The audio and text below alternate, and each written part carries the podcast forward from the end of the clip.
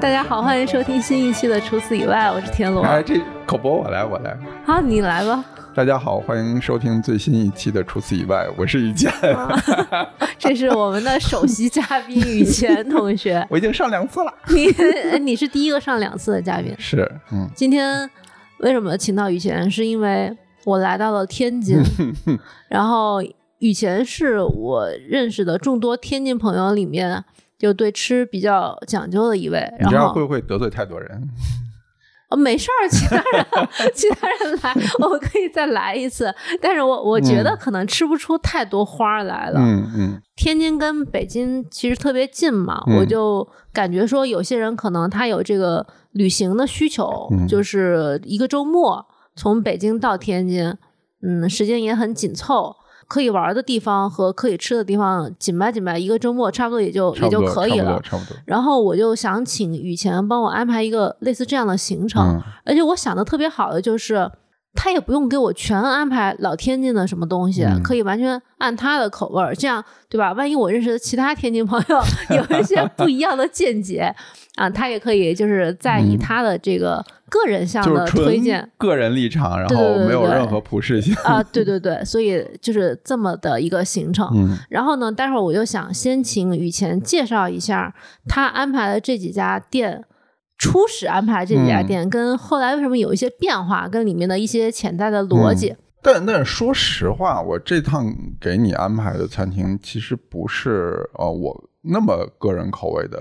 就还比较大众化是吗？也不是大众化，我可能就更克制化，就是为了为了，我觉得你可能对餐厅厨师的要求会高一些，所以你可能是目的要看到一些不一样的东西，或者说跟其他地方有一些地域性差异的东西，所以我刻意安排的这几家。但如果你要按我自己的口味习惯的话，可能就呃不一定那么正统，或者说不一定那么的。合班儿就是我可能会安排一些奇奇怪怪的店，但其实明天的那那些店也不算什么跟天津菜相关的东西，也比较奇怪，所以。第二天的反而还好，第一天就还是很很教科书，也不能说教科书，就很很天津本地，对，很很有代表性的东西。我希望你能感受一下，就是说天津菜或者说天津一些食物，它最初或者说最规整的样子应该是怎么样？对，就因为很多餐厅的菜是基于这几家衍生出来的，然后各家会有各家的变化，但你要是往头。追对追溯的话，那你现在还能吃到的，可能这几家会比较好。那一开始我们的想法是因为你你呃大概是中午来，对，所以中午第一顿想说去玉泉，玉泉饭庄是一个天津比较有资历的一个清真菜馆，但比较家常的那种感觉。对，它还是主做街坊生意的，就是一个人均七八十的那么一个状态。我第一开始知道他们家店是因为听小西天儿。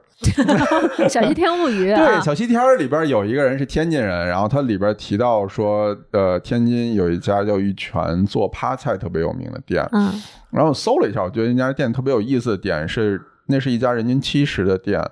然后它里边卖趴海参，啊，不是趴鱼翅，嗯，就是吃人均一千多，哦，就觉得说，哦，这家店功底还是蛮好的。然后后来又看了一些其他资料，就知道他们家还做一些就是很古早的。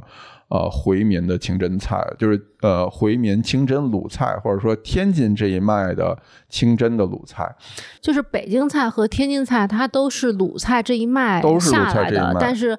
京津两地又有一些区别，是吧？对，就是因为天津可能还更靠海，然后它的回民菜里边的海鲜类的会比北京稍微多一些，就不是那么以牛羊肉为主体。嗯，它会加一些其他东西，然后又因为天津之前有租界很多，所以它会呃引入一些海外的调味，比如说那个奶奶爆就是一个非常典型的它。本身是爆菜的技法，或者说是趴菜的技法，但是他用了啊加了牛奶进去，这个其实是从国外舶来的东西，就感觉跟截肢一样，是很港口式的一个文化。包括像什么黑椒牛肉粒这种东西，一开始我印象中是天津喜来登厨师创的，但也有人说是从南边引进，就无法考证，但是。呃，这个道菜如果是发明于天津，也很很合理，就是也是因为舶来的这些需求，然后包括像什么辣酱油这些东西，就就就另说了。呃，所以就是第一顿其实想的是说去吃一拳，去打一个底，嗯，然后第二顿想安排吃包子嘛，嗯，那包子现在你往投溯源的话，其实就两个 两个地方，一个就是狗不理，就很多人说就是外地人也不吃，本地人也不吃，然后，但说实话，你现在去，比如说你去水上公园的那家店，呃，或者是老店里边。尤其水上公园那家店，你在大堂吃，你听到的基本上还都是本地人啊啊，就是外地人比例非常少。因为因为这么多年的宣传，其实游客去狗不理的那个比例极低，就外地人都知道这是个骗人的，就不去吃。但说实话，本地人有一些老人还是会认狗不理的，就是 有点灯下黑的感觉。对，就是狗不理的问题。或者说，对于就天津自己的人来说啊，狗不理最大的原罪是在于它贵啊，就是它变得不那么平民了。对我还是拿那个水上公园的那家店来来比，就是我妈妈去吃，我我父亲去吃，包括我有一个舅舅从美国回来去吃，大家的说法就是那个味道跟二十年前、三十年前，甚至他们小的时候的那个味道口味几乎没有变化。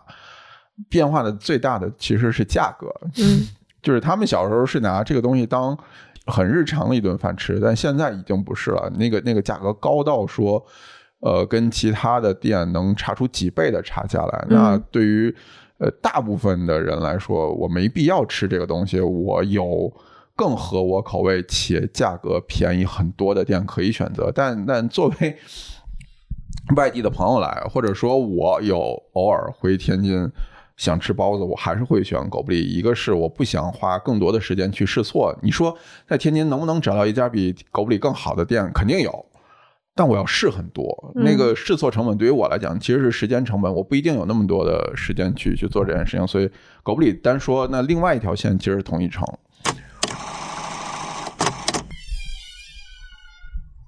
哇，谢谢。哎，谢谢。皮冻。嗯。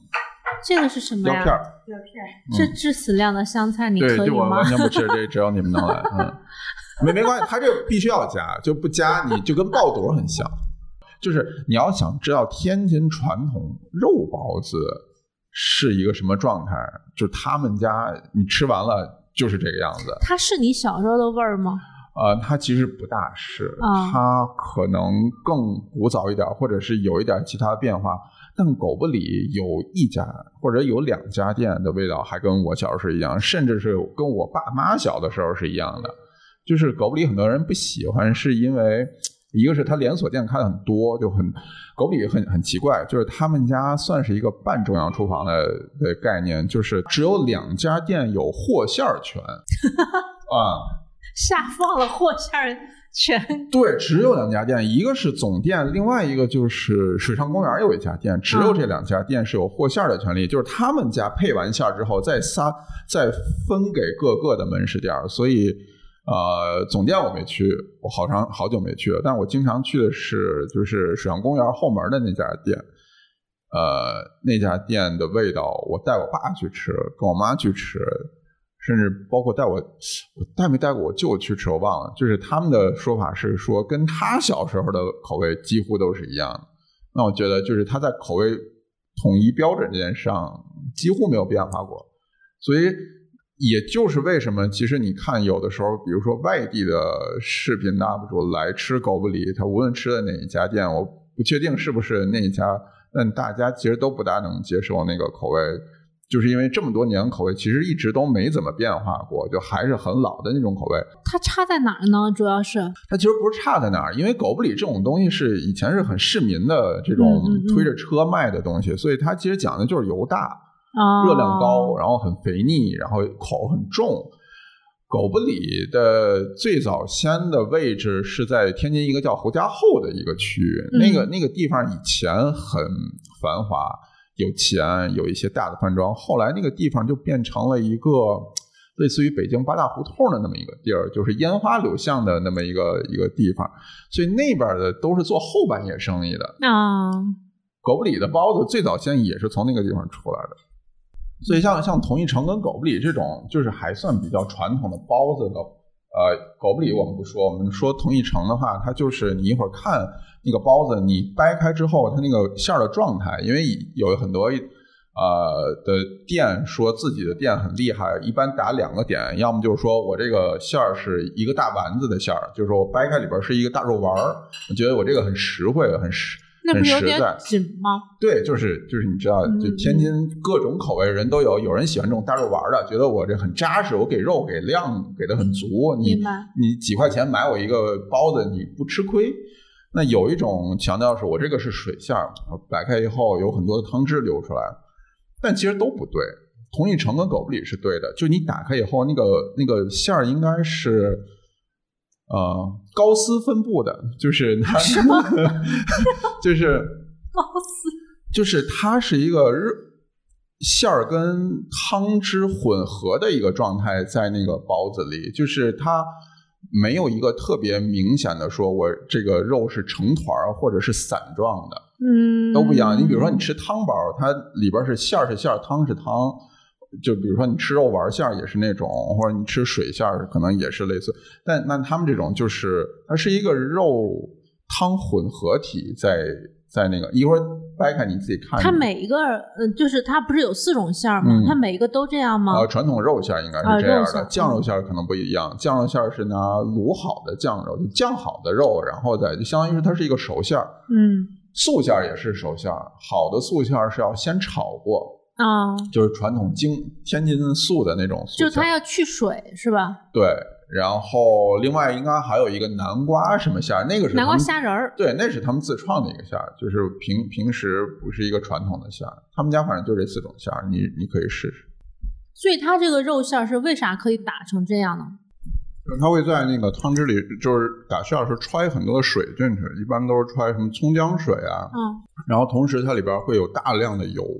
啊，香油和猪油啊，所以那个馅儿，其实，在你打的过程中，到后期已经会产生一一定性质的乳化乳化反应，就是那个质感很像美乃滋的那种肉馅儿哦，所以它肉其实不会团成一个球，它就是均布在那个包子里的。我第一次吃吃这种涮肉麻酱馅儿的包子。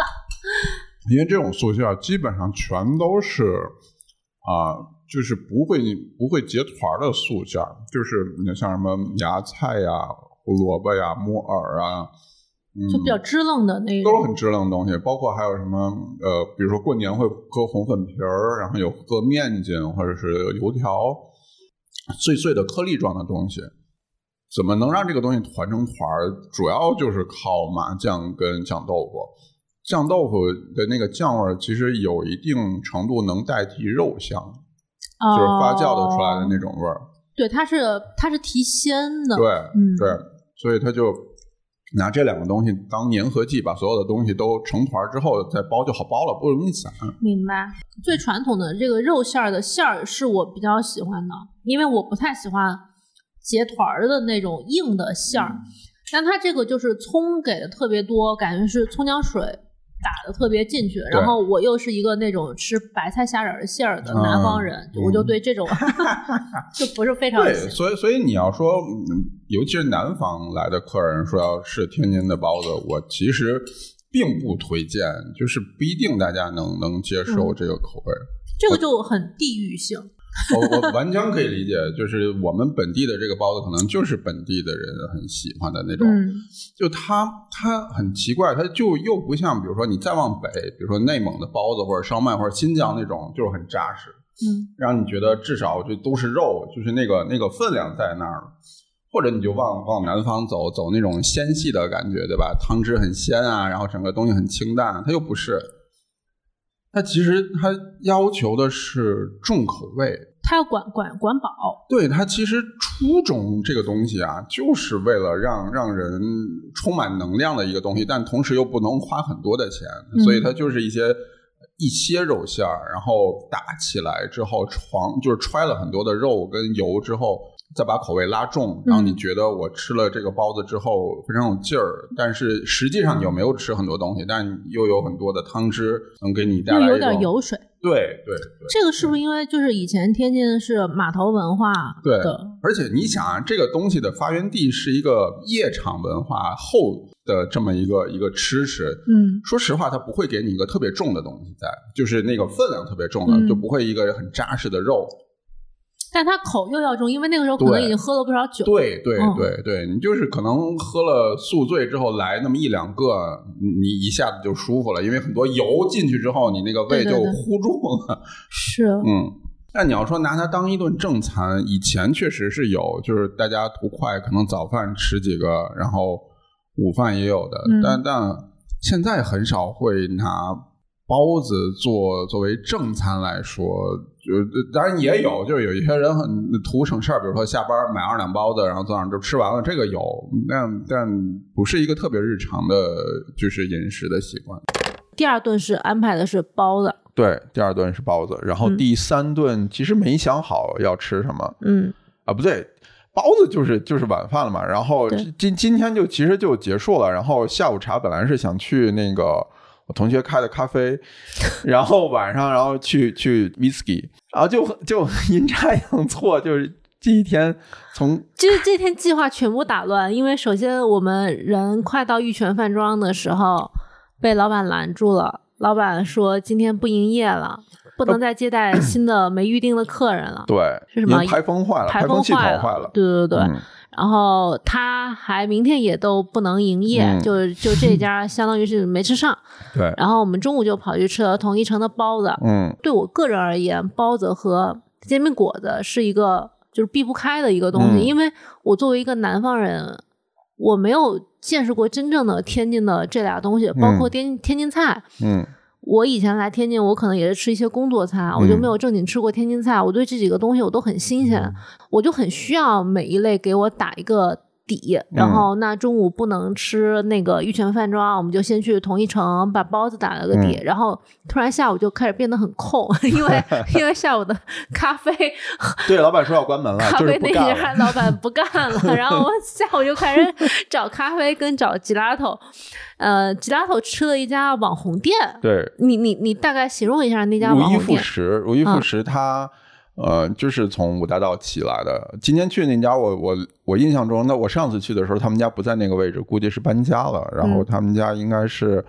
呃，天津最早的 gelato 的网红店，然后主打就是一些呃很落地本地的食材做的 gelato，就比如说像老味豆浆啊、腐乳啊，以前还做过烧窝萝卜，我看他店里还有玫瑰露酒，对我怀疑他也可能会做这种东西。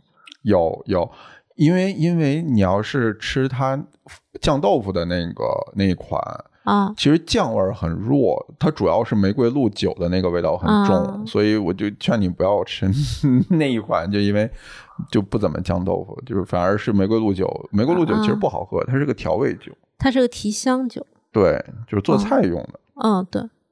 所以，然后，然后我第一次去的时候是吃了几个它就是很本地的，什么小站稻米、沙窝萝卜，然后什么萝卜？沙窝萝卜就是天津一个啊，特产，我知道，我知道，呃嗯沙窝萝卜，嗯，生吃的。生吃当水果吃。哦，就天津有很多以萝卜为 为主的那个歇后语，呃，比如萝卜就热茶，气大夫满街爬，就是 就就就是那意思，就是你吃萝卜然后喝茶能顺气，就就喷儿他的排气，把你身上的这些淤堵就疏通了。然后大夫生气，大夫生气就只能满街爬，就跟那种西方人每天一个苹果，大夫远离我的那个那个是差不多，差不多。对。然后天津把烧萝卜呢，就叫赛梨，叫萝卜赛梨，就是当萝卜下萝卜的季节，大家就去买那个萝卜，那个萝卜就是含水量极大，嗯，脆甜脆甜的，然后甜度很高，嗯然后没有什么那个萝卜的辣味儿和臭味儿，那个是好的萝卜。呃，但那个萝卜不是一年四季都有，它有一个应季的的情况，呃，就是你赶不上的话，就那个萝卜就很一般，就很很难吃。然后那家店之前有一款就是沙窝萝卜呃沙窝萝卜做的手贝，然后还有什么老老呃老味儿豆浆的那个那个 gelato，然后就是我我试了几个，就我个人口味上，我觉得他家的 gelato 添加剂加的不多。嗯呃，因为因为很多味道是那个我们成品添加剂或者香料不具备的，只能它靠食材本身来做，所以它添加剂相比较其他的那些要少一些。但问题是他家味道不大符合我的我的口味的喜好，就是比如说萝卜，我觉得也不大行。嗯，哪种不太行？就是萝卜的臭味儿很重，就萝卜味儿很重。嗯。反而清甜感很弱，就是尤其你拿呃蔬菜或者蔬果类的原材料去做手贝的时候，有一个最大的问题就是蔬果类的原材料它香气和甜度其实没有我们想象那么高。对对对，反而容易突出它的缺陷，苦味、涩味儿。对，有的时候那种闷下去的那种臭味、氧化的味道反而特别重。呃，你处理不好就会有这种问题。你说你吃那个东西有没有萝卜味儿？肯定有萝卜味儿，但不是一个好的萝卜味儿。嗯。然后其他的口味，我我也不是特那么的喜欢。所以就对于这家店来讲，我就就你要说天津吃 gelato，可能就是这家店。嗯。但你要说好不好吃，我觉得完全看个人喜好。我今天吃的感觉就是，首先我觉得它的味道的设定非常的直接，嗯，就是过于直接了。对对对对对，没有任何婉转的余地。是，就是酱豆腐，你让我真的吃一个酱豆腐味儿的这个吉拉头，或者是一个豆浆味儿的吉拉头，它中间它是没有任何搭配的，然后它就硬生生的得把这个原料的里面的元素给它拔出来。然后你就会很直接的去跟这个原料做对比，比如我们喝那个老式豆浆那个口味的 gelato，吃那个口味，你就会拿来跟豆浆比，但是谁赢了谁输了又有什么意义呢？就是你的感觉就会是，对，你没有没有惊喜的点，它如果达到了普通你平时吃豆浆的浓度，你会觉得哦。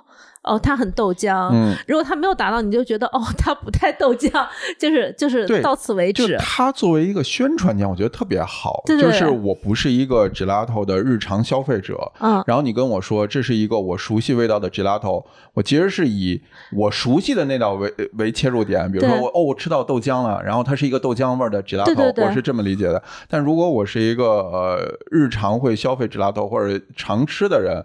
我会以一个 gelato 的那个的点来衡量这个豆浆在这里是不是合理，那它不一定是的，是的。但是我觉得它这个东西，如果是天津没有其他的可以打的 gelato 店的话，它这家店就显得非常的独树一帜，并且很符合它所在的那个位置，就五大道。对。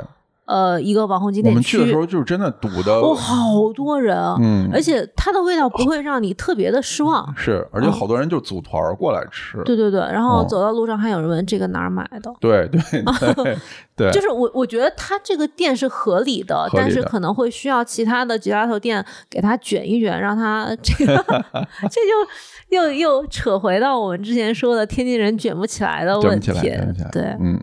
嗯，这个吉拉特店就是我们点的几个口味，最后我都吃完了。嗯，我的感觉就是说还可以，挺天津的，让我体会到了一些那种特色的元素，它都拔出来了。嗯，酱豆腐、玫瑰露酒，嗯，老式豆浆，但是我不会太想再去吃第二次。是是是。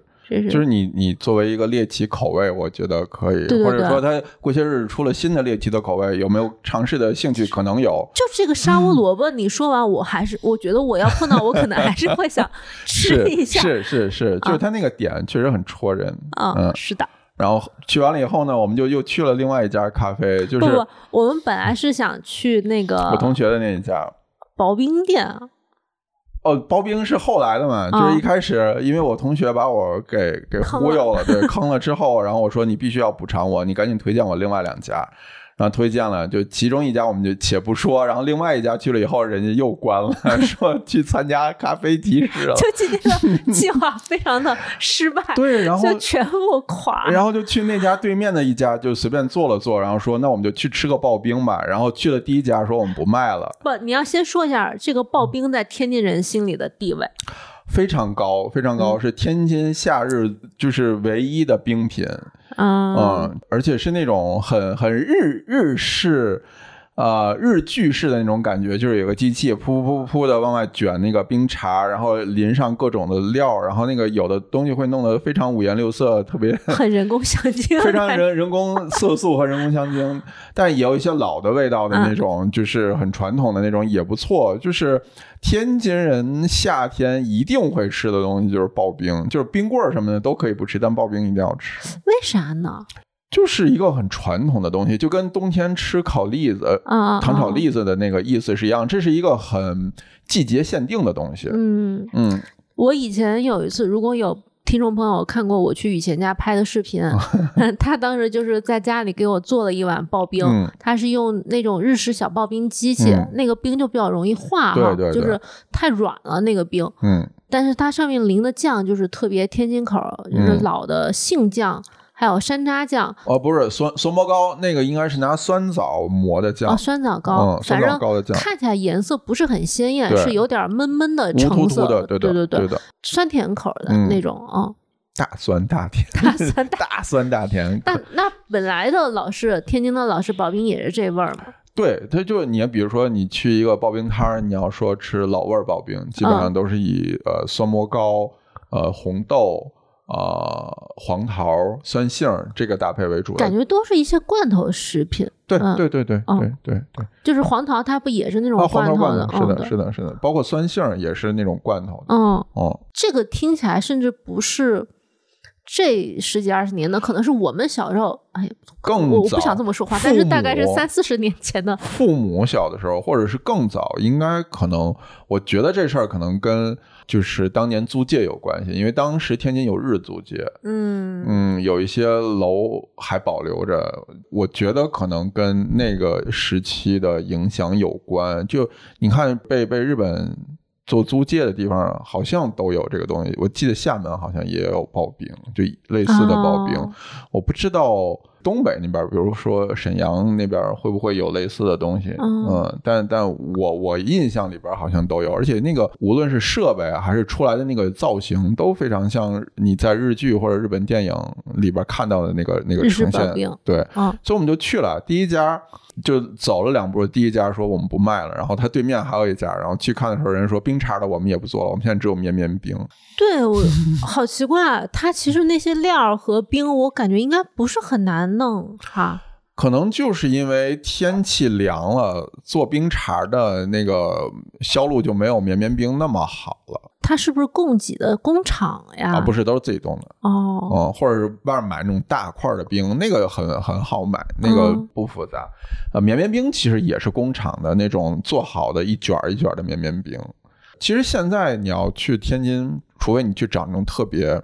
传统卖刨冰的那种只卖刨冰的店，大部分都是一半一半就我既做绵绵冰，又做这种冰碴的刨冰。因为现在年轻人其实喜欢吃绵绵冰的比较多，因为它那个口味更轻盈，或者它化口性也比较好。对对对，它就没有那个咯吱咯吱的咀嚼感，就造型也好看，堆得非常高，然后能加很多奇奇怪怪的东西，嗯，就很讨年轻人的喜欢。嗯嗯，所以反正刨冰也没吃上。但因为今天也没吃上，今天就是今天本来安排的，呃，玉泉饭庄还有一个咖啡和老式刨冰都没吃到，都没吃上。嗯嗯，然后又把包子提前了，又把包子提前了，然后晚上还得找个空档补包的空档。对，然后晚上我们去了，去了燕春楼。还有啥菜来着？鸡茸干贝焦焦里脊。我看一眼啊。全爆。全爆。那牛牛肉你要蛇尾吗？感觉多不多？现在几个了？鸡茸干贝。我觉得就够了。就是如果在天津想吃比较正统或者比较传统的回民菜的话。玉泉跟燕春楼应该就是唯二的选择，就是一个还在对普通食客开放的，不是那种所谓私房菜的那种形式，就还是一个对外营业的餐厅。然后同时它又有呃一些很古老的菜，就是有一些炫技的菜，有一些很很老的菜。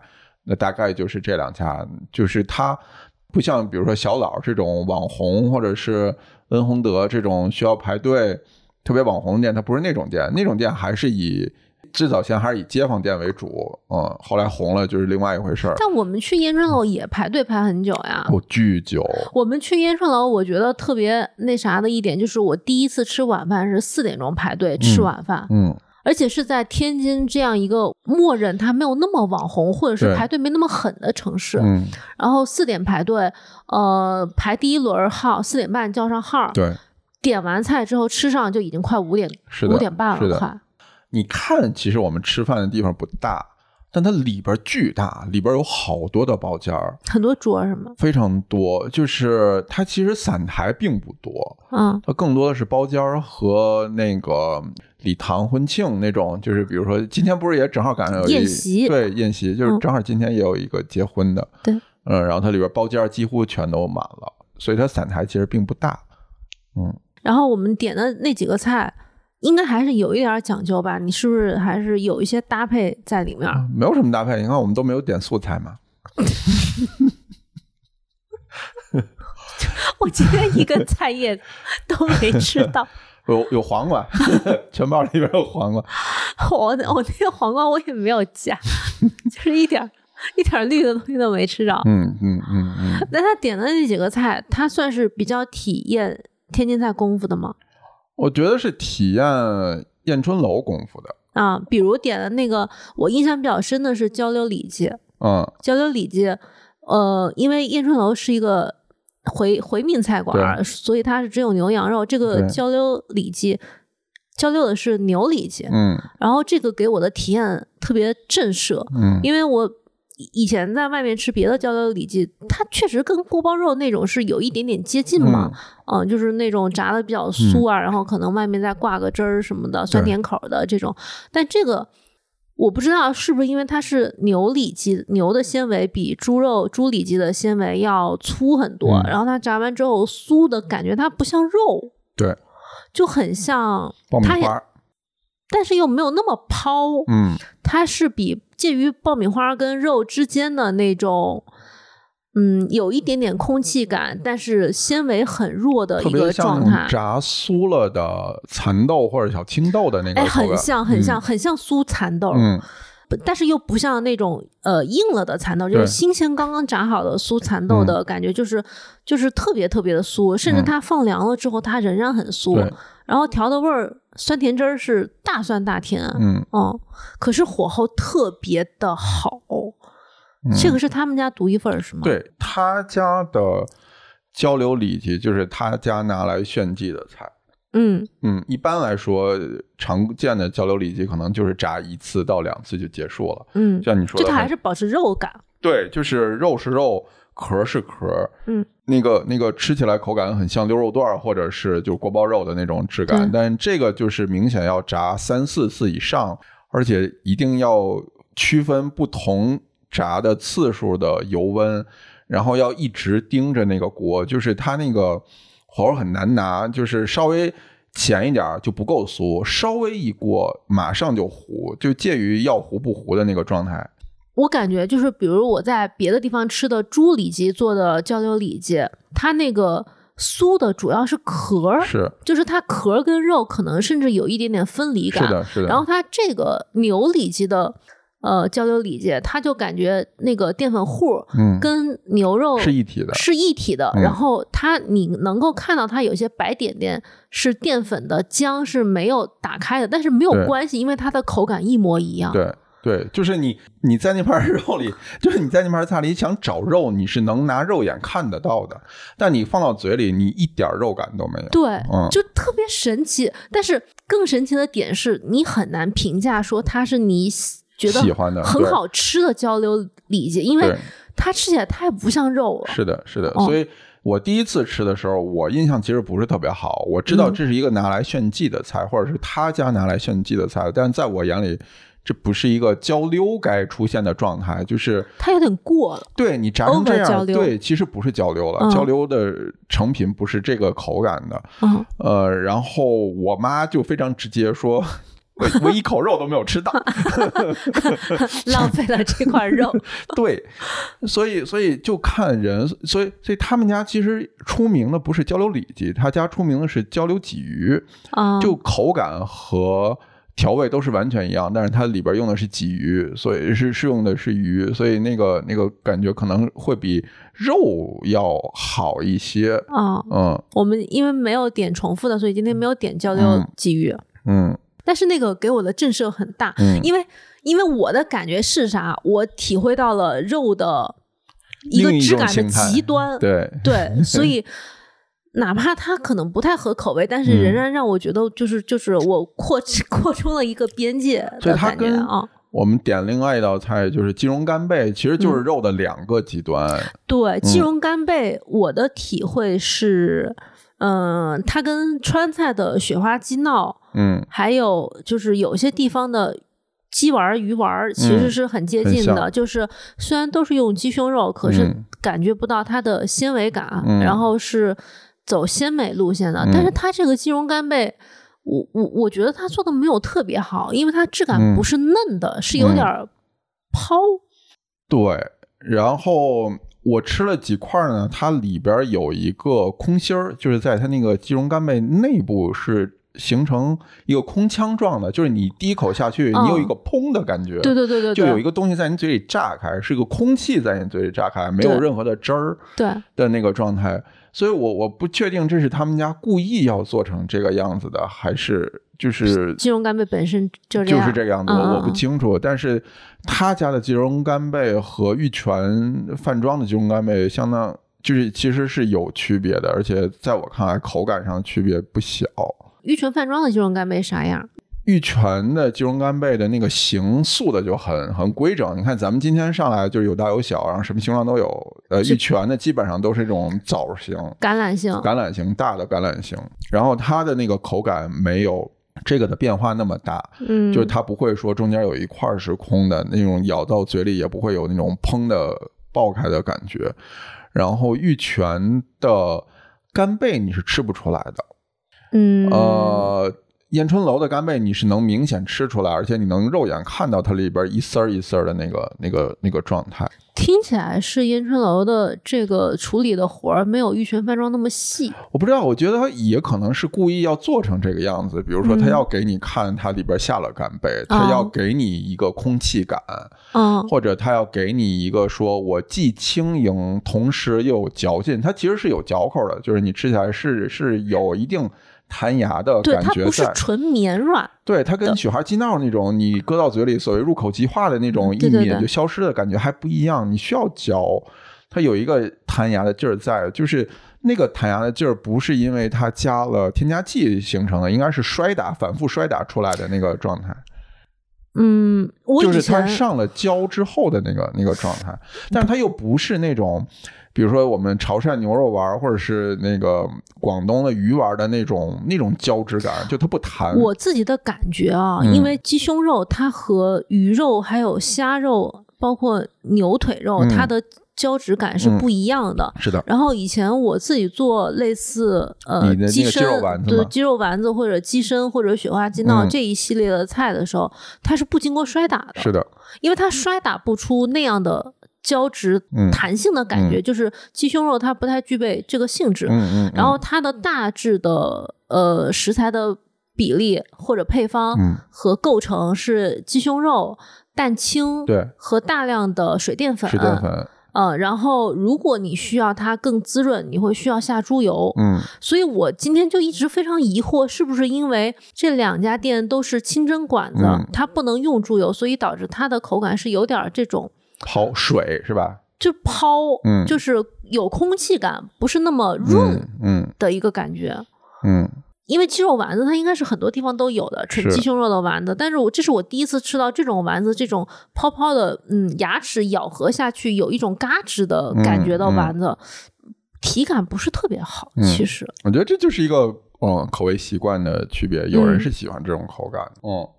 然后它跟玉泉另外一个区别就是它会它的芡跟玉泉不一样，玉泉就是一个薄的亮芡，玻璃芡，对他家会加奶，就是会有一个白色的芡身在上边儿，嗯。但它那个芡又不是特别好，就是有点不匀，然后加上它最后那一勺油又有点大，所以就观感上你在盘底会看到芡和油是两个分离的，嗯。然后芡会不规则的堆在那个那个丸子上。所以视觉上不如我觉得不如玉泉的好。就是你要让我选同一道菜，我可能喜欢玉泉的版本要多一点。明白。嗯但是这个菜本身是京菜的代表吗？是天津清真菜的代表，嗯嗯也不能说代表吧，反正就是说，现在你要吃在天津吃一些老的清真馆儿，能拿出这道菜的本来就已经不多了。嗯，就是它是某一个时代的一个代表性的菜，对，哦就是甚至一度失传的菜，然后现在又又被复复原了对，哦，那这个菜现在能吃的地方也不多，不多不多，非常少。这呃玉泉燕春楼为二，然后有一些私房菜也有。嗯，哦，那我觉得我们今天吃的这几个菜，这么听下来其实还挺厉害的。嗯，但厉害不代表合口味。对，就是你去很多地方，你知道这个菜很厉害，或者他有一定的历史，或者说他有一定的功夫在，但这不一定你爱吃。比，如说盐爆，我到现在也无法理解。那是因为你不吃香菜。哎啊，我们今天还点了一个那个菜叫全爆全爆嘛，全爆全爆这个菜名我其实以前就没有听说过，嗯，它大概是指的一个啥意思？全爆，呃，说实话，我也不大理解“全”的这个概念，但是、呃，就是基本上就是海陆空什么东西都有一点儿，就是呃，有有海鲜，有各种的海鲜，比如说今天我们吃的里边有海参，然后有干贝，有虾，呃，还有鳕鱼。嗯有的地方不用鳕鱼，用的是鸡胸。呃，然后会有那个内脏，比如说我们今天吃的就有肚，嗯然后有呃针有针，所以它就是一个很融合，然后还有那个黄瓜丁儿，就今天唯一的绿色。但但呃，你要搁到其他的店，可能它会换成呃不同的食材，里边会换一些，呃，比如说会把干贝换成鲜贝啊、啊，或者说有虾仁儿什么的，虾仁儿可能会都都会有，但海参不一定。嗯呃，有的可能会加蘑菇，呃，嗯不一定，就是就是什么都会有，但是它就是体现一个全。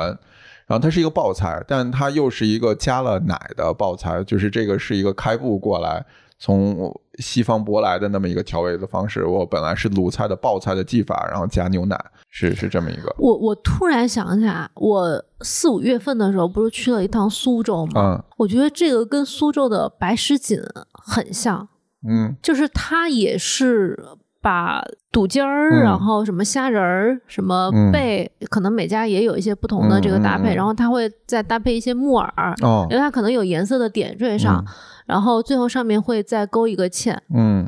就是它的口感也是有参差的，就是有、有脆口的，有嗯。这种软的，呃，然后食材听起来也是比较偏金贵的嗯。那一种，然后给它爆一盘，嗯。然后上面再勾一个芡，就是挂汁儿和保温的作用。所以你看，我们今天其实点的这几个菜都比较麻烦，就是正常做的话都很麻烦。对对对，而且也都很像上个世纪的老菜。对，就是你每个食材，尤其进了内脏之后，你就得分别各种处理，去皮儿、嗯去筋，乱七八糟。然后你每个食材的加热的时间、温度又都不一样，嗯就是弄完了以后再一起烤出来，就是就是这个状态。反正我我我吃今天吃的这个嗯全爆，我吃到后面会比一开始入口好吃。嗯吃到后面你会觉得它上面给的那个蒜末儿嗯嗯和奶味儿嗯的搭配，其实挺提香的。嗯，按梅姨的话说，就是非常像意大利和西班牙，就很地中海那一派。啊，对对对对对，嗯，而且它里面的那个食材的口感并没有因为温度下降而变坏。对对。哦，它的火候其实还挺好的。家火候是可以的，嗯，就是你看今天我们所有的这几道菜，你说有问题，我觉得更多可能是调味上的问题，平衡度的问题。对，但火候基本上都没有问题，对嗯，而且跟我上次来，呃，水平是几乎是完全一样，没有什么区别，就是说，就是说他们家稳定稳定性上稳定性很好，嗯，我们今天还点了一个那个牛舌尾，牛舌尾，牛舌尾听起来是就是天津家常菜，是嗯吗？嗯，也算也不算。就如果你要在家做的话呢，就是一个呃炖菜，嗯，就可能是高压锅炖，就一锅炖出来就可以了，或者最多就是我炖完以后再烩一下，嗯是个烩菜。但今天我们吃的这个是啊，我们吃的这是红焖还是红？红烩吧，有点儿。我们今天吃的是红烧，红烧牛舌呗。嗯，我们今天吃的是个烧菜，但它那个红烧感觉外面挂的那个汁儿就很像红烩的。它还不算烩菜，烩菜的汤会更大一点。嗯，可是它这个烧的，就是红烧一般不勾芡，你懂我那个感觉吗？嗯，就是红烧一般是自然收汁儿，嗯，它这个感觉像上面还是勾了一个芡，对，会有一个会有一个芡。我我我觉得今天这个牛舌尾就是火候特别好，嗯，我这种牙齿特别不行的人吃它牛尾也非常特别好，嗯哦。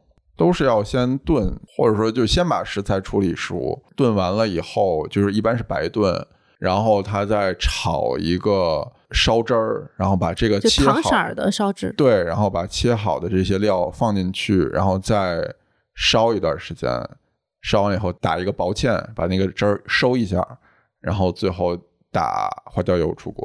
这个是很多。天津馆子都会有的菜，对对对，或者说这个味型非常多，比如说你要吃扒肉条，嗯，呃，就是什么扒海参，对，扒菜，对，扒肉条，呃，什么牛牛牛舌牛尾牛舌尾牛 窝骨，呃，红红烧牛窝骨，然后很多鱼也是这种红烧口的，也是类似的调味，甚至你有的时候吃。哦，锅它也是类似的调味口，就是底都很相似，就是先炸八角，炸透了以后，葱姜、葱姜蒜或者葱蒜或者就是那个香料香料，然后爆锅，然后炒面酱，炒到面酱的那个酱跟油分开之后，下高汤，然后把那个小料都打出去之后，然后再调味儿，然后把料放进，就这个味型很很普遍，就是你在。就是传统天津菜馆吃这个味型非常常见，这是天津菜的主要味型之一吗？非常主要的味型之一，就是大料和面酱这两个组合。天津人也很习惯用花椒油吗？非常非常多，就大部分呃菜里边都会出现花椒油，就是因为我感觉天津好像不像是一个产花椒的。对，就是你，你其实你在天津菜里边，你也不大会看到这个东西，嗯，但作为调味料之一，它几乎出现在百分之可能六七十以上的菜里边。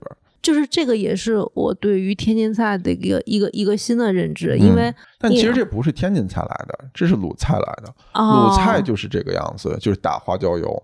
鲁菜会自己炸花椒油，但鲁菜的花椒油跟川菜的花椒油又不是同一个花椒油。怎么不是同一个花椒？就是它炸的方式不一样。哦，就是它可能会下一些葱姜一类的这个调料。它是一个复合型的花椒油，它不是纯花椒的花椒油。川菜的花椒油如果正经做，它里面会要加葱。嗯，只是现在对对对对，就是它增香。嗯，就你看鲁菜，其实它没有什么原料是单一，很多都是复合原料。比如说它料酒是个什么葱香葱姜料酒，嗯，花椒油也是要加其他调味，包括葱油，也就都是类似的。它又很很少，比如说我是一个纯花椒的花椒油。嗯，就是它是以那种大香料对对对为主要的增香，但是但是它这样最后做出来的效果就是会感觉会比较重，对，不不太轻盈。对，但你看，像今天如果说燕春楼，我觉得水平不如玉泉的地方，呃，牛舌尾是有有这个问题，就是它让你吃到了花椒油，嗯，理论上你不应该能吃到花椒油的那个麻味儿。你只能闻到说，哦，我有里边有一种隐约的香味儿，对，一种类似于柑橘科或者一个解腻的香味儿在。但你如果不熟的人，很难辨别出里边是花椒油。嗯，反正今天那几个菜就是，你要让我觉得说特别特别惊艳的好吃，那肯定也不至于。但它每一个菜，它还挺有特点的。是，嗯，尤其是交流礼节，我到现在有点念念不忘，就是他。太奇怪了，那个口感太震慑了。嗯，虽然很不像肉，很达不到好吃的程度，但是炫技的对对对，你会觉得天哪，这是肉吗？就是这种感觉。嗯，哦，就你也呃，也不能说费力不讨好，它其实还是讨到好的。就是它它它会让很多人对这个菜印象非常深刻，但是不是喜欢吃那就是另外一回事儿。对，嗯，但是燕春楼如果跟玉泉饭庄比起来，你会更推荐玉泉？我会更推荐玉泉，因为首先价格上玉泉要比燕春楼要稍微便宜一档。嗯，然后玉泉还有一个好处，它可以要小份儿，啊，就它一个菜，它会问你大中小。然后玉泉，我私心来说，玉泉不用排队，就你什么时候去，基本上都有位置可以去。嗯燕春楼的排队，我实在是受不了。对我对这个四点钟去排队吃晚饭，我觉就是你无得稍微有点累论什么。时候去，都至少要排一个小时起，这件事情我很痛苦。嗯，我觉得天津的餐馆不应该是一个排队的餐馆。对，但是这是我们其实今天是对于天津的这个基本的京菜和包子打了一个基础认知。嗯嗯，哦，虽然煎饼果子还没有轮到它、嗯啊，明天去你们家明天去你们家楼下吃啊。好，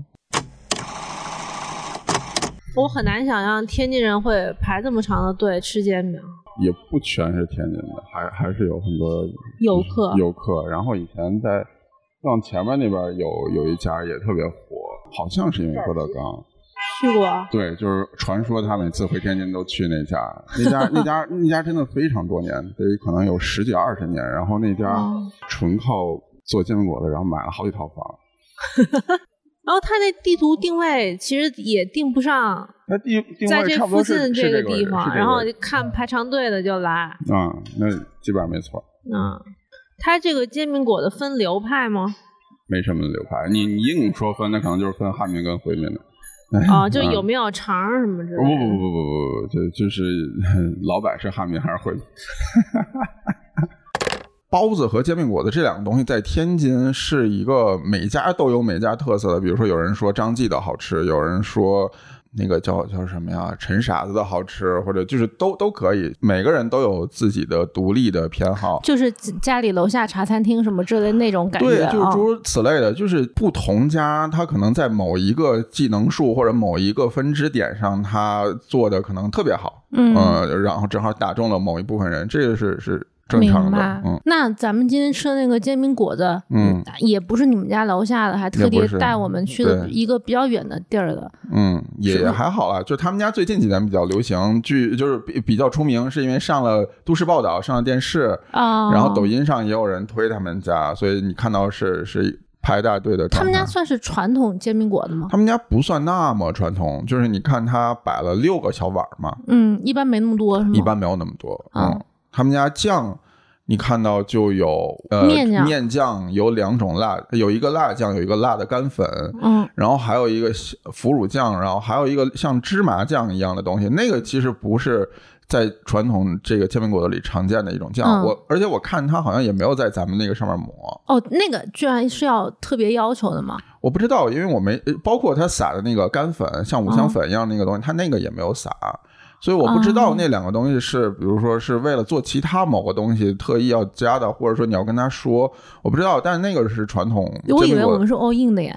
呃，对，我跟你说都加，但是显然他们那两个没加，我不知道，哦可能就是说实话，我我是不会在比较传统的煎饼果子摊上看到那几个东西的，嗯，哦，而且一般来说，辣椒可能就只有一种，嗯，比如说炸的那种辣椒，或者是呃蒜蓉辣酱，就是不大会有一个辣椒酱加一个辣椒干粉的状态出现，但是他那个他们摊位也真的只有葱没有香菜哎。这是正经天津煎饼的状态，就是你要在天津辨别一个煎饼摊儿是本地人开的，或者是非本地人开的，或者说你你你就判断这个煎饼正不正经，就是看它有没有香菜。你说这句话的时候，真的没有带有私心吗？没有啊，没有，就是就是就是你是不是在骗我这件事儿？根本就不是。我跟你讲，我从小吃到大的煎饼就没见过有香菜的，是我偶然有一年我。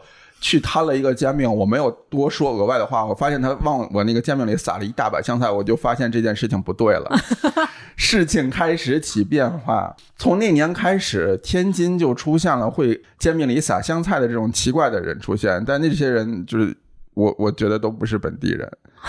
嗯，你可能评论区会有人 diss 说，我从小吃到大的就是有香菜那就是因为菜。他小。你们这些就是年长的朋友，现在已经仗着自己的资历去，对对，就是嗯我我经历过两块钱一套煎饼果子的年代，所以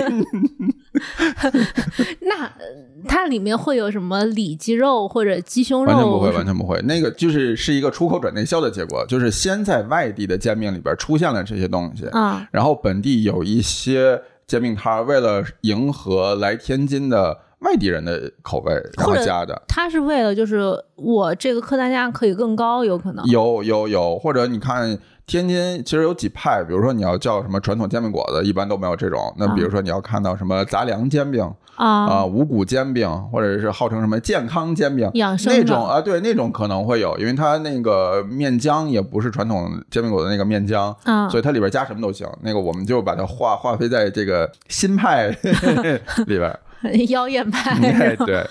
我我今天说起那个面浆，它传统应该是绿豆面浆，对吧？它不是纯绿豆，就不会给你做纯绿豆。就是绿豆加啥呢？一般是绿豆加面粉加小米。哦，嗯，它是三种，但是每家的比例其实都不大一样。我今天吃的时候，我觉得很奇怪，是就是我以前也只在北京吃过煎饼嘛，但但是我在北京吃过的好像会比今天吃的要稍微脆一点点。今天这个就感觉它口感是比较软的，嗯，然后。不是很香，我以为会很香，就是它那个面糊加热之后会很香，嗯，结果它没有很香，然后调味的酱也比较偏咸，是，这这这是正常的，是吗？这是正常的，或者说天津大部分传统的煎饼的味道可能跟这个就差不太多，就它的口感跟北京那种。嗯，我觉得北京的好一点，正常。我我觉得这这正常，因为你知道北京其实每年最近几年一直在开那个煎饼节嘛，就跟精酿一起搞的那个。机器对对对，然后就是有天津的，他们会找一些天津的煎饼的那个那个品牌过去，然后会有北京自己的一些品牌，然后生意就是非常明显的对比，就天天津的那个就完全不行，然后排大队，然后封卖的都是北京的那些新派的东西。这个很很正常，就是这是一个特别老传统的街头小吃，你你很难让现代口味的人还能觉得那个东西是好的，是不是？我可以理解天津煎饼没太改良过，几乎没有太改良过，就是跟包子是一个样子，就是大家只是在传统的这件事情上，然后开枝散叶，走不同的那个那个技能点，但他不会想说我在里边。比如说加什么辣条、鸡柳这种，这种都会被异，就是认为是异端，就是会被 会被你们这些人鄙视。我就不是鄙视，就是不吃。嗯 嗯，就所以它的那种饼底，就是煎饼底，它的香气跟质感，它也完全跟以前没有变化。呃，我觉得各家可能会有各家的区别，一个是你调整你面浆的各种粉的比例，就比如说你绿豆含量高，可能会有一个有一个变化。另外有一些会在那个面浆里调味，比如说加五香粉，或者像传说中的说用羊骨汤。呃，郭德纲说的，对，郭德纲是这么说的，但现在确实也有这么做的。就是因为有些人听了这个故事之后，自己的店煎饼摊里边也开始往里边加这个东西。抖音上之前有一个号，还专门问，就是采访过一个就是家里一好几辈谈煎饼的人，那个人还说，就是以前确实有有这件事情，就是有的煎饼摊会往里边。加羊骨汤这个东西很很都市传说，但是大家希望相信这个东西是真实存在的，因为听起来很香。对，它会香，就会你有肉质的那个香气出来，而且那个面浆里边是含油的嘛，嗯，所以你煎出来那个味道会很重。呃，但是各家其实都不大一样，你就你可能能碰到那种就是摊的时候那个香气很重的店也有，像这个就是比较偏传统的那种。并且比较偏平价，就日常的那种。对啊，对啊，对啊，嗯，你看咱们一套才九块钱嘛，那就加俩鸡蛋九块钱。对对对，像呃比较网红的那一些，这这么一套可能要卖到十五或者十七的样子。哦，那是马上翻倍了。而且我们其实今天排队，我们排了一个小时，从九点排到十点才吃上。说他一个小时其实也没做几个，因为我们前面也就十个人左右。那他这个一上午也营业不了多少钱啊？对对，嗯嗯，我我们你刚刚点单的时候是怎么说的？那句套套我的习惯是就是两个鸡蛋的果篦儿，然后单加一根果子，要熟葱。什果子跟果篦儿是不是一个东西？翻译过来就是我要一个两个鸡蛋的薄脆的煎饼，然后单加一根油条。哦，但是他没有油条。对，然后他跟我说卷不下，但是我翻到后边一看，其实是他没有。他那个车里边只剩下果片了，没有果子。我说嗯，行吧，因为因为这个是常规操作，就是你可以这么点，而且基本上不大会有人说放不下。对啊，嗯。因为我觉得那个果篦儿和油条它口感不太一样嘛，嗯，我就可以都吃。对，我我的习惯是这样，因为一般来说，呃，去摊煎饼的那个果子都是从外边拿过来，就成批拿。比如说我一批拿个二十根、十几根，那放到后边那果子就已经老了嘛，就老油条，嗯，很韧。所以我的习惯是，我在果篦上面再加一根果子，就是又有脆的，然后又有韧的，这样就两种口口感都有。但你一定说他那个果篦做的还可以，是吧？对他那个果篦一看就是那种正经的果篦，是那种炸果子的摊儿他们单独炸的果篦，不是那种工厂出来的果篦。嗯，工厂出来的就是北京煎饼常见的那种薄脆。呃，方方正正，非常规整，然后上面还有那个类似于波纹一样的那个那个质地，然后非常细小的那个气泡，然后颜色很浅。啊，它这个炸的比较老，好像。对，它就是你看那个上面那个气泡都是不规则的。对对对。啊，它就是切好了，然后在你油锅里炸，就是很很随机的那种，那种成型的质感。嗯，但是。我可能还是 pick 北京的煎饼。嗯嗯，正常正常，里边还有蔬菜呢。有两片生菜，营养均衡 的一顿啊。嗯。然后其他的你，因为我可能天津菜我吃不了第二顿。嗯。它重复性比较强。是，或者说它味型重复比较强。对，味型重复比较强。然后它每家餐厅做的菜是类似的。嗯。可能都做八珍豆腐呀，都做这个对牛舌尾，你就点不出来别的。就你你硬说嘛，每家其实都有一两道别家不做的菜，或者说只有这家有的菜。嗯，但你说有没有必要说为了这一两道菜，我刻意吃这一顿？我觉得如果你不是一个本地。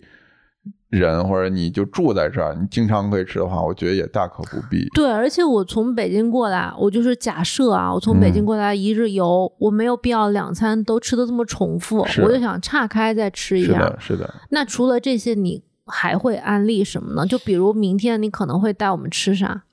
明天我们去吃 美式 barbecue。为什么会在天津推荐美式 barbecue？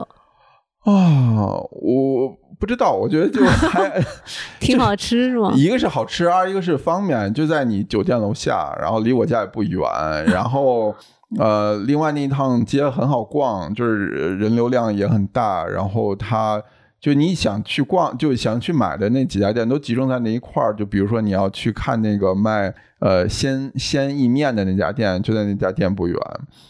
然后那家店的老板最近又在他们家不远处开了一个卖美式甜甜圈的店，所以你就就很方便嘛。那如果有朋友问说为什么要在天津吃这么美式的和意大利的东西，怎么解释？就是就是天津是一个 兼容并包的城市，有 有有。有就是租界，对租界历史传统。对我发现这个事儿很有意思，就是嗯，在几个老的租界城市或者是港口城市，它其实有很多舶来的东西，嗯，经过它几代啊或者几十年的这种吸收和传承，它已经变成一个非常本地化的东西。但美式 barbecue 肯定不是啊，它还是一个美国人开的很美式的 barbecue。但是就像以前你到我们家带的那个胡萝卜丝儿那个一样。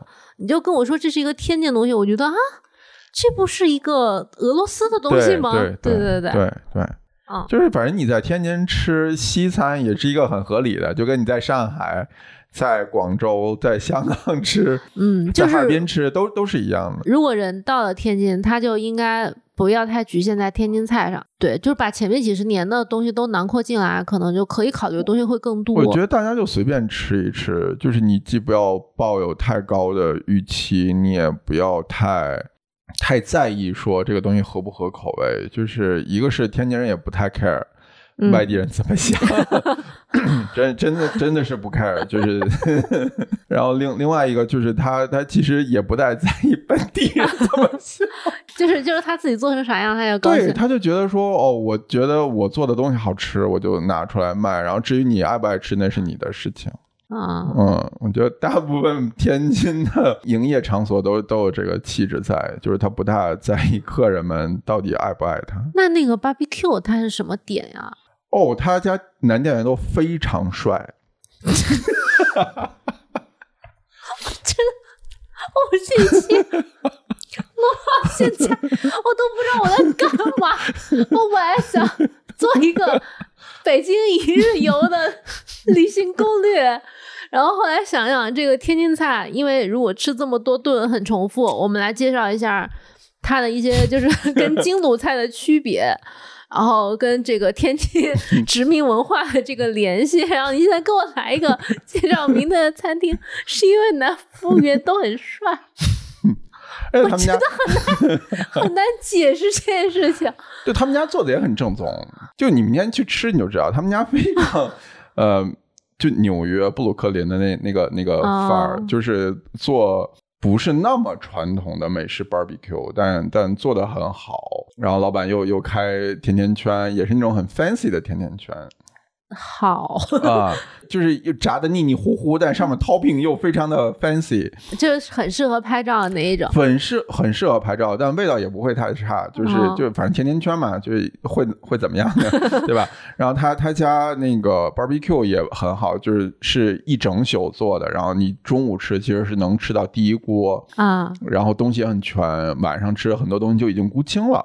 啊，他们家地方就那么大嘛，量也很有限。然后中午还能吃苹果派，他们家苹果派据说非常好，但我上次没没吃，我上次是晚上去的，已经没有了。哦，嗯，他苹果派也是自己做的，也是自己自己做的。那他这个听起来，我觉得还还可以，还又又很适合带小孩的感觉。嗯，但他家地儿就很小，不一定 小孩。就 就反正他的这个这个餐就是大家都可以很合适哦。是，那这个然后男家也很帅，嗯，这。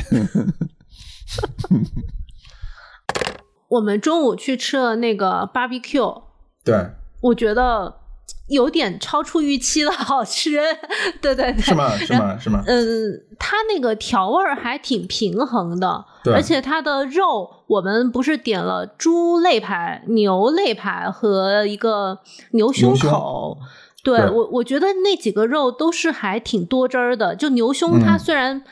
比较偏瘦一点，嗯，可是他仍然不会觉得它很干。不过我后来发微博的时候，就下面有天津的朋友也有去过那一家的嘛，他们就有人说以前的那个牛胸肉有点干。但以我的经验，就是跟我上一次去他们家吃的感觉上来说，他家其实一样。呃，就即使咱们这次选了一个比较呃多汁的，嗯，但实际上吃上去还是。啊，会有一点干哦。就那那我理解，可能他们家的风格就是这个样子的哦。然后它的那个酱汁儿我还挺喜欢的，就是咱们当时还问了一下那个，对对对对，当时还问了一下他那酱汁儿怎么做的，给听众朋友们分享一下。如果有做 barbecue 酱汁的，想他是用的。烤鳗鱼的酱，我猜是在淘宝上买的那种成成品，或者幺六八八买的成品。它是美乃滋的底，对对对，然后加了辣，Tabasco 的辣，哦对，Tabasco 的辣，然后加了烤鳗鱼的酱，还有加了雪碧，嗯，对的，雪碧，感觉不是那么挨着的。那些酱，但是给它混到一起还挺好吃的。就是每每样东西单拿出来都挺好吃的，但是就和在一起，意外的感觉更好吃。很和谐，很和谐。对对对。啊，它最后那个苹果派，我就觉得一般。嗯，是的。对，层次感没有非常好，然后肉桂味儿偏重。而且那个苹果，觉得就是火候还不。到就是还有一点不够熟，就不够软塌，就是它那个苹果还有点脆口的那个感觉，可能也是他们家风格是这样，但但不是一个我喜欢的口感。它应该更绵软一点，是吧？再烤透一点。对，应该再烤透一点。就是整体来说，就就很很规整吧，就是一个比较规整的美式烧烤的那那种。对我没点他们家手撕猪肉那个好吃吗？有人说会干，呃，我两次都没点到，我这次点了，但是它漏单了，呃，就是我们也没追，是吧？对，它它漏了，呃，然后我上一次是晚上去的，就已经估清了，哦，嗯，但我觉得整体吃的还挺开心，就如果家里附近。有这么一家店是会经常想去的那种。我觉得就是因为在北京就是被 被荼毒了太久，因为北京有几家比较有名做美式烧烤的店，说实话啊，就市里啊，尤其三里屯附近的那几家，说实话都不大行。三里屯那几家做的都偏简餐风格。对对，嗯，你说天津它是有好几家很好吃的 barbecue 是吗？嗯，至少我去过三家，两家我都挺喜欢的，就他们家算是一家，另外有一家我们去的是叫 Mike Lee，对我们去的 Mike Lee，然后还有一家叫叫安饭，就是 I'm fine, thank you 的那个，对他要的是个谐音，就是安安全的安，然后模范的范，那个那个也蛮好吃的，我觉得安饭的那个牛胸口比 Mike Lee 的要稍微润一点啊，嗯。但它远一点是吧？这家你看怎么说了，得看距离哪儿。就是你要是距离闹市的话，肯定是 Mike Lee 的那个呃地理位置是最好的，它基本上就在那个，它它就是在赤峰道上，所以就是很热闹。呃，离安饭就是稍微远一点，但是嗯，也就是差不多一两公里的距离。哦，那还可以，还可以。嗯嗯。就为什么天津的这个西式的东西，但是但是这个算是美式的，它也不是当时租界区的那些哦，不是传下来的啊。嗯，也不清楚，可能就正好赶上了啊。反正天津给我的感觉就是还挺土洋结合的，非贬义，非贬义，就是嗯，本土的东西跟一些。嗯，舶来的东西融合的还挺到位的。然后它那个雪碧的那个酱汁儿，我就感觉很像你会搞出来的东西。哎，对。那你也很喜欢用雪碧来调那个酱汁儿？麻酱。对对对。还有，我们最后从麦克利出来，它旁边还有一个手工意面店，就是 Pasta Go Go。嗯嗯，那一家我虽然这次没有买，因为。我觉得吃吃饱了 barbecue 啊，最后你没买啊？我没买，我从我觉得吃饱了 barbecue 出来逛街是一个很不现实的问题，就是 就觉得很没胃口去，就是欲望都被都被都被填满了，是吗？就跟吃饱了去逛超市一样，完全没有想买的东西。但是我看他那个鲜面的感觉还可以，你你买过是吗？就是我之前是买完以后直接去我妈那儿就做了，啊，就是这种随买然后随做，我觉得还蛮好的。但是如果你要是买回去不马上吃，等个一两天，那我觉得还不如买干面来的好。啊，就它老化会比较明显。对对对，啊，对，所以它那个位置其实呢，就是还蛮蛮好的。就是如果你要是真的社区店，反而不大行，就是因为就是大家可能还没有这个。消费习惯啊，它就得在商区是吧？对，它那个商区又不是那么商，就是还都靠一点儿。然后很多呃旅游就近就近旅游的那些，比如说从北京来的人还挺多的。就是他们家北京客人，我觉得可能比天津的客人还要多。就是我去了两次。每次都遇到说从北京过来，那肯定不是为了买面，就是连吃带玩，然后顺便过来买一下，然后晚上就回家了的那种，还挺多，而且每次还买的不少。嗯，反正感觉最后有一个可以带手信的环节，嗯，作为收尾还挺好的。就是还是咱们这个假设的行程的框架，还是在一两天一个周末的行程里面，反正就是这一趟是。比较雨前的私人推荐的一个天津行程，然后我们也聊了很多关于这些饮食背后的一些文化和可能口味的一些倾向。因为我作为一个纯南方人，第一次接触，哎，所以这不就得问问这个你对天津印象怎么样了吗？哎啊，在天津感觉还是比较放松，嗯嗯，很轻松，然后也它也很适合溜达，它比北京的那种遛弯的。嗯，气质要好很多。嗯嗯，吃东西，反正吃吃本地的，一两天这个时间内我还可以，但太久了，我可能口味上会稍微有一点点不适应。对，天津整个就像你刚才说的，就觉得整个人慢下来了。嗯，其实天津的那个感觉就像是个时间黑洞一样，就是你什么时候去，你待多久，嗯，你在天津本地感觉那个时间是没有动过的哦，就是你吃的东西还是那些。那么多年过去了，还是那些，嗯，就是它没有一个特别随着大环境呃变化的那个变化，嗯，就比如说外界，比如最近流行什么黑松露、鱼子酱，天津不会，天津还是就是原来的那一套，是不是？因为你们不买单这些东西，根本，嗯，对，就是可能不，哎，我觉得可能都有一点，就是做生意的他也不觉得这是个事儿，然后客人也不觉得这是个事儿。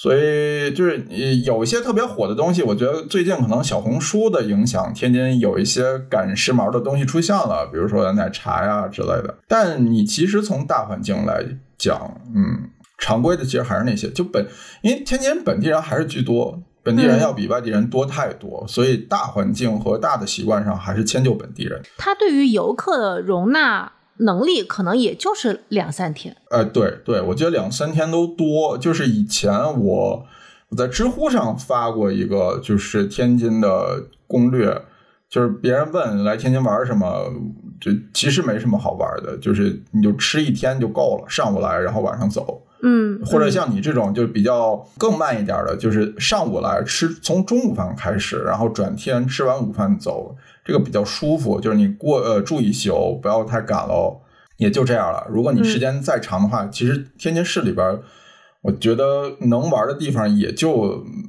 说实话，就是本地人不觉得有什么有趣的地方。那可能呃，比如说去塘沽海边有几个新的东西，什么海洋馆之类的，也许年轻人会喜欢，但是。就咱们这个岁数，可能也就也就嗯还好。就是它这个容纳能力给我的感觉，就是游客也无法倒逼他去发展出一些新的东西，因为吃它本地的这些东西，这个时间就搭配的刚刚好。对，你看天津比较火的那个回民菜小老，就是因为郭德纲的关系，就是非非常火，然后要排长队。嗯，然后就是因为可能本地人吃不到了，几乎全都是游客来打卡，于是他们在拐角处又开了一个。副牌就专门服务本地人的，就都是服务街坊的。然后外地人也不知道这家店，所以你什么时候去呢，也不会太排队。就是本地人自己吃一吃，但东西是一样的，然后名字完全不一样。嗯，但是它也放到整个大的天津菜的环境里面，也没有太突出什么红烧牛舌尾那一套的东西。对，就是还是常规的菜居多。就是你什么时候来点老几样，它也都有。嗯嗯。就他不大会为了外地人改变太多什么东西，嗯，就你你什么时候到这儿，你感觉可能跟你五六年前来的那个感觉差不太多。就像梅姨她她说的是，她五年前来跟这次来没有什么区别的感受，嗯，所以他换一个角度来想，就是如果过去玩，还是能比较体会一些原汁原味的东西。是的，是的，是的，嗯，行呗，那这是就是基于你的个人推荐的几家店。嗯啊，我觉得还是搭配的还可以，就这几家。嗯，你想说啥？不是是这样，就是如果你没来过，或者是你上一次来是时隔很久了，我觉得你如果想对天津菜或者是天津包子之类的东西好奇，我觉得你试过这几家之后，你大概心里就有一个基准线了。啊，呃，但如果你你是一个经常来，或者说你就是本地人，那可能就是另外一套东西了。那你那种新的东西是相对比较舶来的东西吗？嗯，都有一些吧，而且而且有的店需要人多人少，确实没办法啊。那你这么说起来，我觉得也许我们可以再去一次。那就吃点其他的不一样的呗。嗯，行。嗯嗯，行呗。那我们这一期就差不多到这儿啊。嗯，非常感谢雨前，就是。呃，负责做攻略，还请我吃饭，还陪我录音，就是特别特别好薅的一个嘉宾。对对对，行，那这一期就这样啊，我们下期再见，拜拜。